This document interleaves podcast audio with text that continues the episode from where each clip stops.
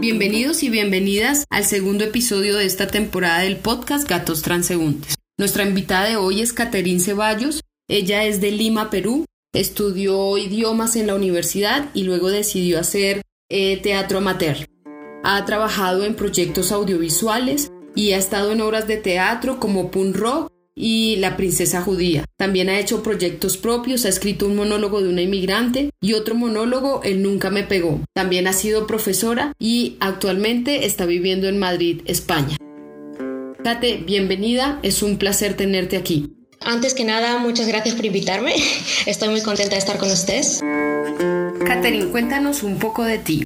¿Cómo ha sido ese proceso de hacer teatro amateur? ¿Cómo, ¿Cuáles han sido los desafíos que has encontrado eh, durante este camino? ¿Cómo fue que, que decidiste después de estudiar idiomas eh, hacer teatro? Cuéntanos un poco todo ese proceso que Catherine ha tenido que pasar para estar en un escenario. Desde muy pequeña me gustó el teatro, siempre en los colegios, a veces hacen algunas obras teatrales y siempre trataba de estar allí. Y cuando terminé mis estudios en el colegio, el tema que le dije a mis padres, ok, voy a entrar en una universidad para estudiar interpretación y mis padres me dijeron que no, que no debería estudiar una carrera que me diera dinero, una carrera donde pudiera trabajar como la gente, digo, entre comillas, normal, porque fue literalmente lo que me dijeron. Así que estuve en la universidad, entré a la universidad a estudiar idiomas y cuando estaba a punto de terminar la universidad eh, estaba también haciendo teatro como manera hobby, pero sabía que no era lo mío y me vino la oportunidad de venirme a Europa. Eh, así que fui a Alemania, estuve en Alemania un año y luego me vine para España y entré en, en un estudio, estudiar interpretación Estuve allí durante un año y luego, sinceramente, por tema de papeles, porque es muy complicado si estás estudiando interpretación, no es lo mismo que estás estudiando derecho o medicina, pues tuve problemas con ese, en ese sentido, así que regresé a Alemania y, y, ahí fue donde postulé a muchas escuelas de interpretación y me tomaron en una y estudié cuatro años allí. Terminé la carrera allí. Después de eso estaba trabajando allí en algunas cosas de teatro y por el tema del COVID en Alemania, yo no sé cómo fue allí, pero en Alemania cerró todo, todo durante un año, así que no hubo ni producciones, ni teatro, ni nada, entonces lo vi como una oportunidad para regresar a España para trabajar en, en mi idioma materno. Y desde hace 11 meses estoy aquí. Bueno, y fuera de tu país, ¿cuánto llevas? Nueve años. Cuéntanos cómo, cómo fue este trabajo de adaptación a, a otro país con otra lengua, otra cultura. Eh, en qué aporta, en, no sé, en el proceso creativo, si se quiere, en el proceso de formación, em, haber pasado o haber estado pues tanto tiempo en, en un país con una cultura y una lengua diferente. Es bastante, es bastante diferente, o sea, fuera de la, del idioma, que de por sí es un reto, es en cada país se expresan de diferente manera. Entonces, para mí fue muy complicado al estudiar en Alemania el que me decían, bueno, aparte del acento, que tenía que trabajarlo muchísimo y era la única extranjera en la escuela, o sea, me daban eh, caña, por así decirlo, era que decían que expresaba mucho corporalmente.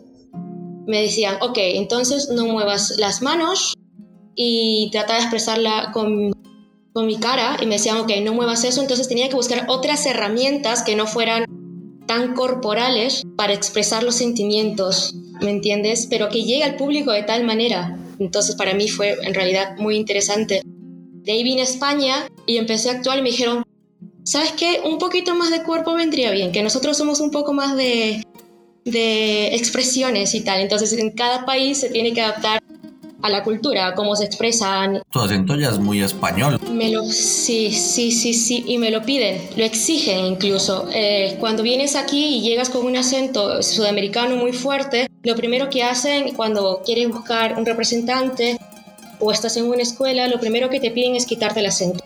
Porque te dicen, a ver, ¿tú qué quieres? ¿Quieres encasillarte en el papel de latino o quieres buscar más trabajo, ¿no? Como que en otros papeles. Entonces lo primero que hacen es ok, a quitarte el acento. O sea, cuando te dicen eso no es como, no sé, o sea, suena, suena un poco polémico porque ¿a, qué se refieren con, con que quieres quedarte con el papel latino? O sea, ¿eso quiere decir que es menos importante? La verdad, y para ser sincera, se escucha mucho esos comentarios. En España no lo sentí tanto como menos importante, sino que siempre hay el rol de los latinos.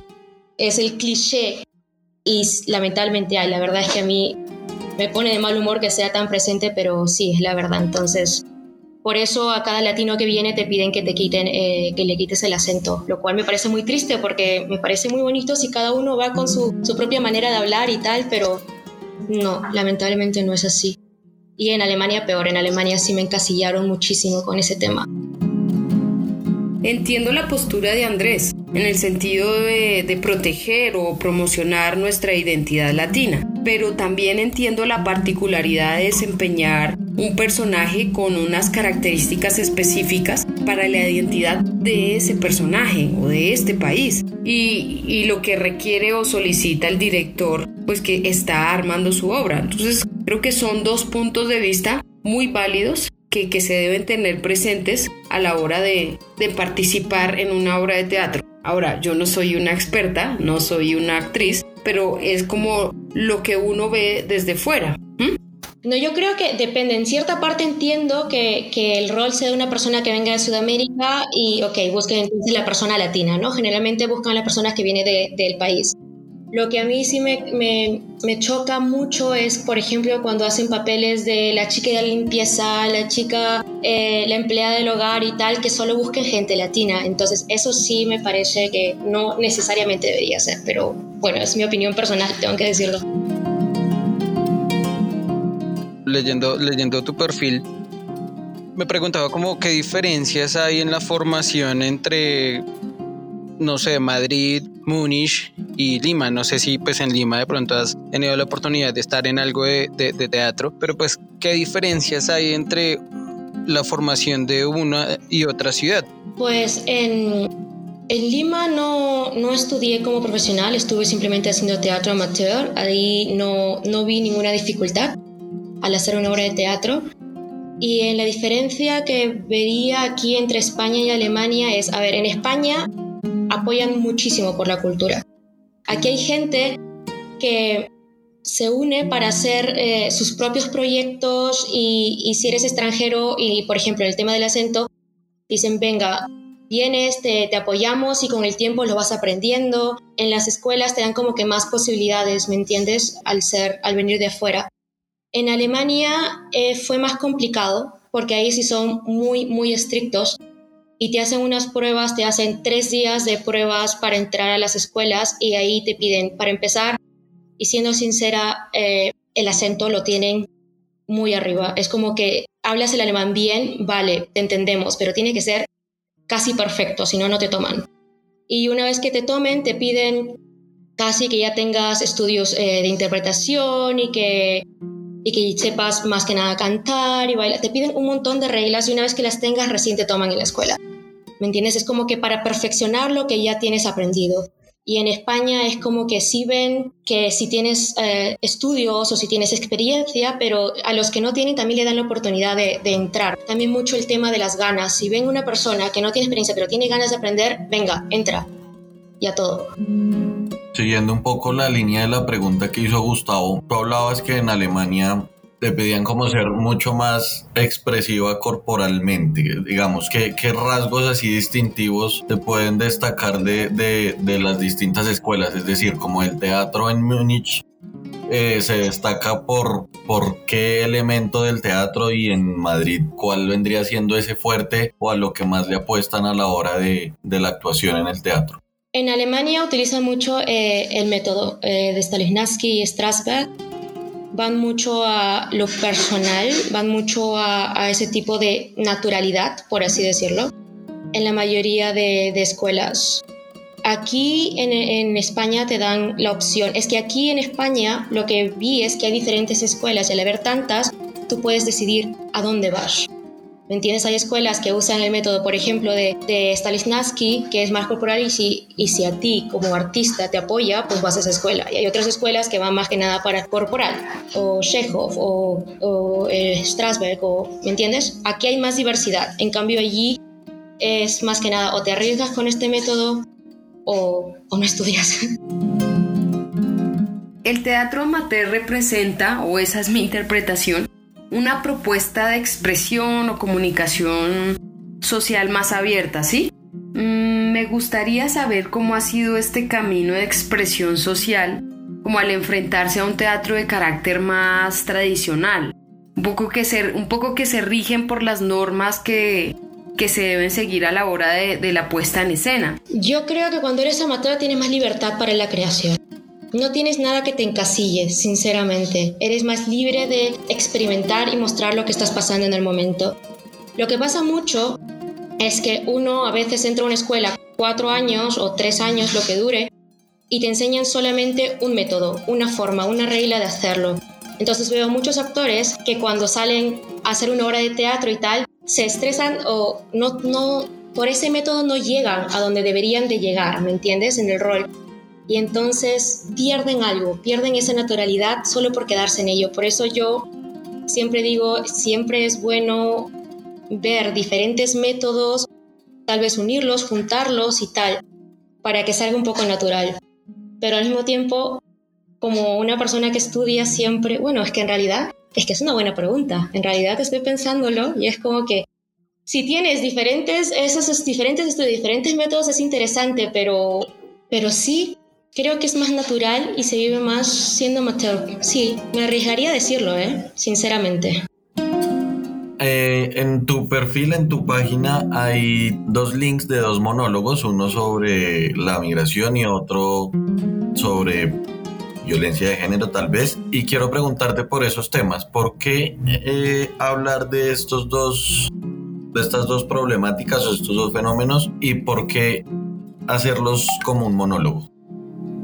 A ver, el tema del monólogo lo hice más que nada porque estos, estos proyectos, estos monólogos que realicé fue en la época de COVID, donde no podía, literalmente no podía hacer otra cosa porque todo estaba cerrado y dije, a ver, yo estudié interpretación porque tenía algo que decir y ahora tengo el momento de hacer un proyecto o hacer un monólogo donde pueda expresar lo que he vivido o lo que he visto en personas. Algo que se tenga que decir, ¿me entiendes? Que haga pensar a la gente ¿Y por qué tomé esos monólogos? Porque lo he vivido, el tema de venir al extranjero, el tema del racismo, el tema del racismo pasivo, he visto a otros extranjeros que tenían más dificultades que yo y he visto las trabas y me, me molestaba tanto que dije, alguien tiene que decirlo a las otras personas que no pasan por eso para ver si se concientizan y no solamente piensan que un extranjero viene aquí para, qué sé yo, para robarle el trabajo a alguien que vive aquí, por así decirlo. Y en el tema del maltrato a las mujeres también me parecía un tema que, que pasa mucho y que muchas mujeres no se atreven a hablar de ello. Y pues junté varias historias para hacer los monólogos. Los monólogos, eh, para escribirlos, hablé con muchas personas que vivieron un poquito de lo que hablan ellos y, y, y los realicé. ¿Cuál es la recepción de las actrices latinoamericanas eh, en el teatro europeo? Yo creo que aquí, en realidad aquí yo conozco varias actrices eh, latinoamericanas que vienen con otra mentalidad de sueños, de querer lograrlo y tal, y son tan de buscar, buscar siempre un trabajo, buscar siempre posibilidades o incluso crearlas ellas mismas, que veo muchas, muchas latinas en los teatros aquí, ¿eh? Y estoy muy, muy feliz de ello. Cada vez que voy y veo una latina es como que, ¿cómo empezaste? Y muchas me dicen, mm, vine, no vi muchas posibilidades y pues escribí una obra de teatro pequeña, un microteatro pequeño y empecé ahí. Y ahí la gente cuando te empieza a ver y empieza a ver las ganas que tienes, pues ya te van llamando a más cosas. O sea, es todo cuestión de ganas.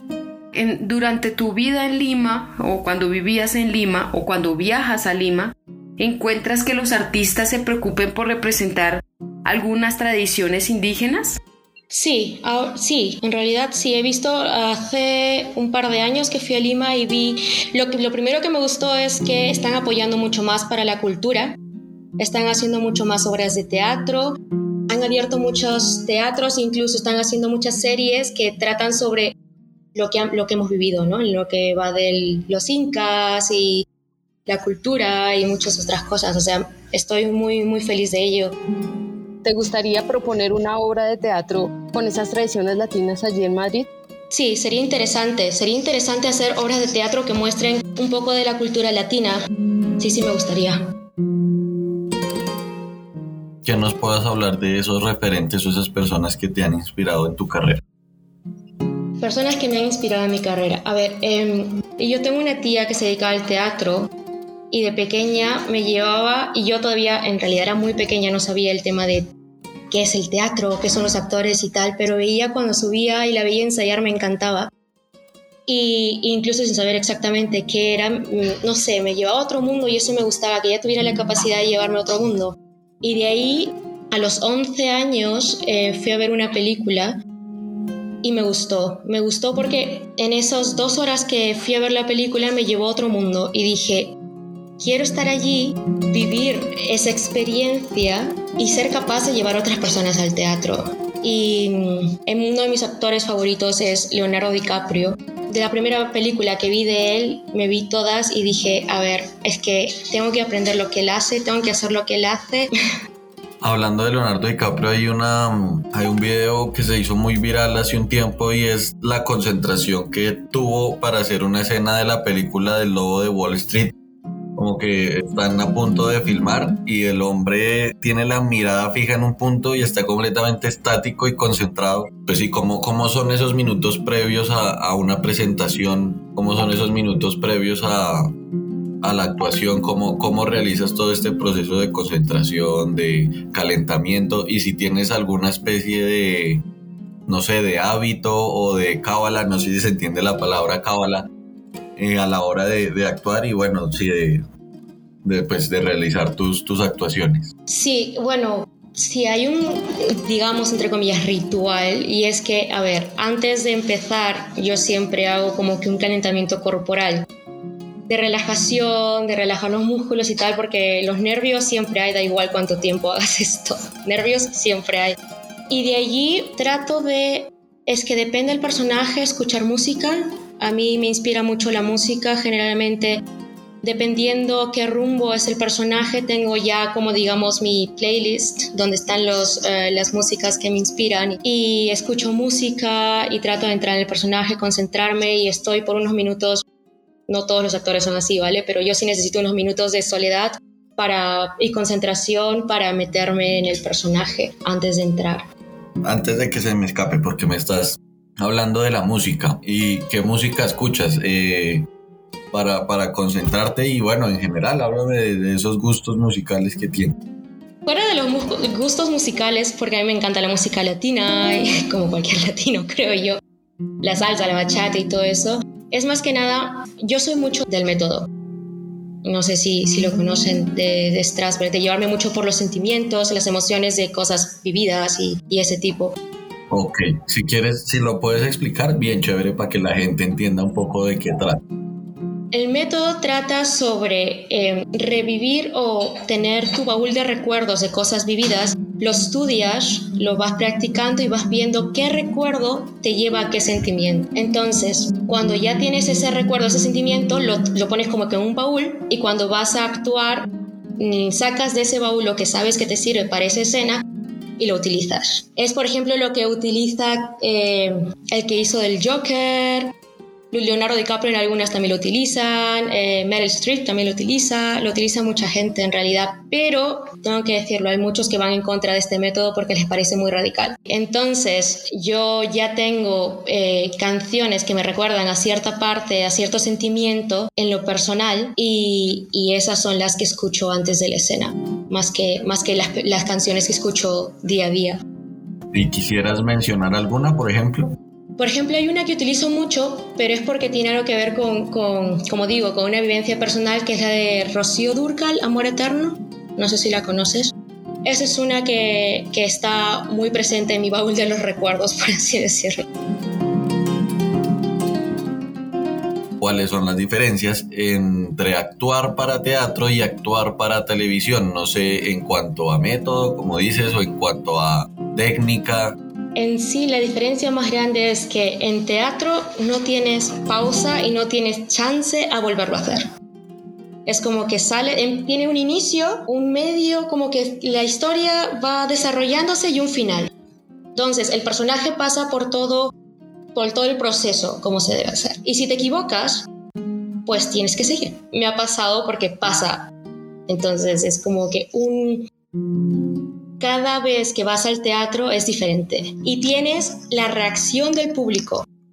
La reacción del público en un teatro es muy importante porque te manda una energía que puede o ayudarte o puede destrozarte, para ser sincera, porque a ver, uno se da cuenta cómo el público reacciona, si están presente o no. En lo que es el, cine, es como que tienes siempre la chance, por así decirlo, de hacer más eh, takes de la escena es como que un día de grabación vas y te dicen, vale, hoy día grabamos, estamos afuera, el sol está bueno, venga, grabamos la escena 20, la escena 10 y la 8. Y empiezas en ese orden, o en el orden que sea, ¿me entiendes? Entonces estás en la escena 20 que ya, ponte, se ha muerto alguien, la tienes que entrar sin calentamiento y a las dos horas tienes que hacer cuando recién lo conoces y estás enamorado de esa persona. ¿Qué obras eh, de teatro te han Sí, te han apasionado y te dicen me gustaría hacer algo así. No sé, no sé de qué obras podamos hablar. Cuando también estaba entre si me gustaría o no me gustaría ser actriz, vi un musical que era el del Rey León, que fueron y vi el, eh, la gente ahí disfrazada y me llevaron a ese mundo que dije, ¡guau! Fantasía, fantasía, pararte ahí, que sea, crear ese mundo debería ser increíble. Y una obra que me gusta mucho y que eh, tuve la suerte de, de, hacerla, hacer una parte, eh, fue Medea de Eurípides. Es, es, la mujer está loca, pero me parece una fuerza hacer eso cuando está en el teatro, que me gustó muchísimo. Entonces esas serían, si tengo que escoger dos, serían esas dos las que, las que me gustan. Pero a ver, ahí está Yerma de Lorca, está La Casa Bernarda, los clásicos que uno diría, vale, sí, todo el mundo responde que es que porque son clásicos, pero en realidad inspiran mucho y hacerlos es muy interesante. En tu página hablas, o sea, está el espacio de datos personales y hay datos muy específicos como la talla de pantalón, de camiseta y o sea, eso eso se debe poner cuando uno tiene como su pues sí, su, su, presentación a la hora de hacer teatro o a qué se debe que estén estos datos tan específicos en la página? Eso, eso depende mucho del país, tengo que decirlo. En Alemania, por ejemplo, no te piden ni edad, te piden rango de edad en la que pareces, la aparentas y, poco más. De ahí cuando buscan un rol específico te dicen necesitamos tal talla, tal tal y, y lo ponen. En España sí te piden que digas desde un inicio tus tallas, tu peso eh, y todo. En realidad, cuando, bueno, es, una es que no quiero dejarlo como, como fuera una experiencia mala, hay experiencias buenas también, ¿eh? Pero, por ejemplo, lo que a mí me sorprendió cuando busqué un representante es como que estábamos con la mascarilla porque era, em, era COVID y me dice, a ver, quítate la mascarilla un ratito y sonríe, quiero ver esos dientes. Y tenías que estar así como que, vale, los dientes. Y me dice, ah, vale, tu talla es esta. Venga, trae el centímetro. Y, y pues sí, le ponen lamentablemente mucho, mucho ahínco. Por eso lo pongo, lo, como lo preguntan siempre, por eso lo pongo en la, en la página web. Si no, no lo pondría, la verdad. ¿Qué beneficios da la interculturalidad que has vivido de primera mano a la hora de pararte frente a un escenario, en tablas o pues en proyectos audiovisuales? A mí en lo personal eh, el teatro me encanta porque ves la energía, o sea, sientes la energía del público y cómo reacciona y estás como que metido en la historia de inicio a final. En los cortometrajes es un poco más complicado porque, por ejemplo, uno de ellos se trata de una chica que, que que se va a suicidar, hablamos del suicidio. Entonces tuvimos que grabar la última escena y estábamos en frío, era como que escribimos el guion, eh, escribieron el guion, me dieron el guion y a los dos días ya estábamos grabando y era como que venga, la última escena, ponte allí y, y corte, estás cortando las venas y es como que de frío entrar allí sin pasar por el proceso que pasa una persona, digamos, ¿no? Eh, es bastante interesante, pero tengo que decir complicado, porque tienes que saltar a la piscina y arriesgarte y, y, cortarte las venas con personas que te están mirando con la cámara exactamente en la cara y tal. Y, y sí, es un, es un reto, me parece bastante complicado. ¿Pero con cuál te sientes más cómoda? Difícil, difícil, me, hmm, me gustan ambos pero en realidad me gustan ambos, ambos, amo ambos, pero creo que le daría un poquito más al teatro, pero un mínimo, ¿eh? pero le daría un poquito más al teatro, porque me gusta mucho eso de que no siempre es lo mismo, ¿me entiendes? Es como que puedes hacer la misma obra, la, la haces 10 noches seguidas y cambia de una noche a otra totalmente, a pesar de que es el mismo texto. Entonces son viajes muy interesantes y tienes la oportunidad de vivir cada viaje cada noche que lo haces. En cambio, en, en, en el cine o cuando estás haciendo un audiovisual, es como que queda y ya está. ¿Le cambiarías algo al teatro, al modelo, al método de teatro hoy? Si le cambiaría algo al teatro hoy, no, no lo cambiaría en realidad. Porque creo que el teatro hoy en día, bueno, no sé cómo será en Colombia, la verdad, pero aquí la gente se arriesga tanto que llega un punto en que las personas no tienen miedo de mostrar o de, de hacer cosas totalmente diferentes y que ahora la gente lo ve tan normal que lo veo el teatro en realidad más libre de lo que era. Es por ejemplo ahora con una colega vamos a hacer una obra teatral que va a salir en unos meses que es, bueno, no puedo dar spoilers, pero es totalmente diferente al teatro tradicional. ¿Me entiendes? Es como que van a ver cosas que, que nunca se han visto, por así decirlo, no necesariamente visual de, de, imágenes y tal, sino corporal, y es como que nos arriesgamos porque sabemos que la gente hoy en día está abierta a esas cosas. Entonces, no sé, lo veo muy libre en realidad hoy en día. Catherine, ¿en algún momento te has sentido limitada para hacer teatro? Es decir, con todo tu camino, con toda la experiencia que has tenido en este campo artístico, ¿has sentido que has tenido limitaciones o te han puesto limitaciones? Lo que a veces puede limitar al tener tantas opciones me dejó de limitar en algún momento. Y pues eso, o sea, yo, por ejemplo, no tengo ningún problema, bueno, ningún problema, siempre es complicado, pero si llega una situación en la que me piden algo corporalmente limitado, ya he vivido cómo es estar corporalmente limitada y he buscado y he encontrado herramientas para mostrarlo con esa limitación, ¿entiendes? Como que no tengo que experimentarlo ya, es como que ya lo tengo experimentado, ya lo tengo como que encontrado. Y eso es lo que, lo que me pasa cuando estoy frente a las tablas en realidad voy a dar la palabra a Andrés, creo que va a ser la última pregunta. Y, pues nada, Andrés, adelante. Cuando actúas, no sé, o a lo largo de tu carrera, piensas en tus padres, no sé si tengas hermanos, hermanas, eh, como qué papel, qué papel juega tu familia y esos seres queridos en, pues sí, en la inspiración o, o en la motivación para tu carrera.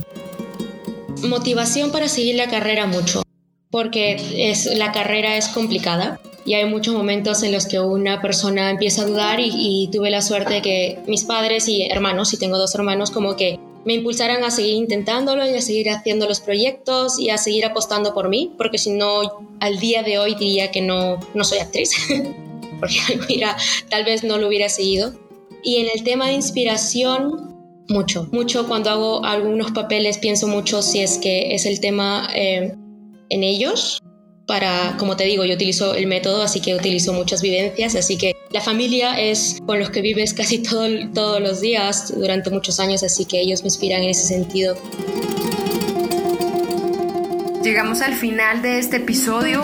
Eh, le damos las gracias a Catherine por habernos regalado este tiempo, este espacio, por habernos hablado de su experiencia artística. Para nosotros es muy grato tener presencia latinoamericana en nuestro podcast.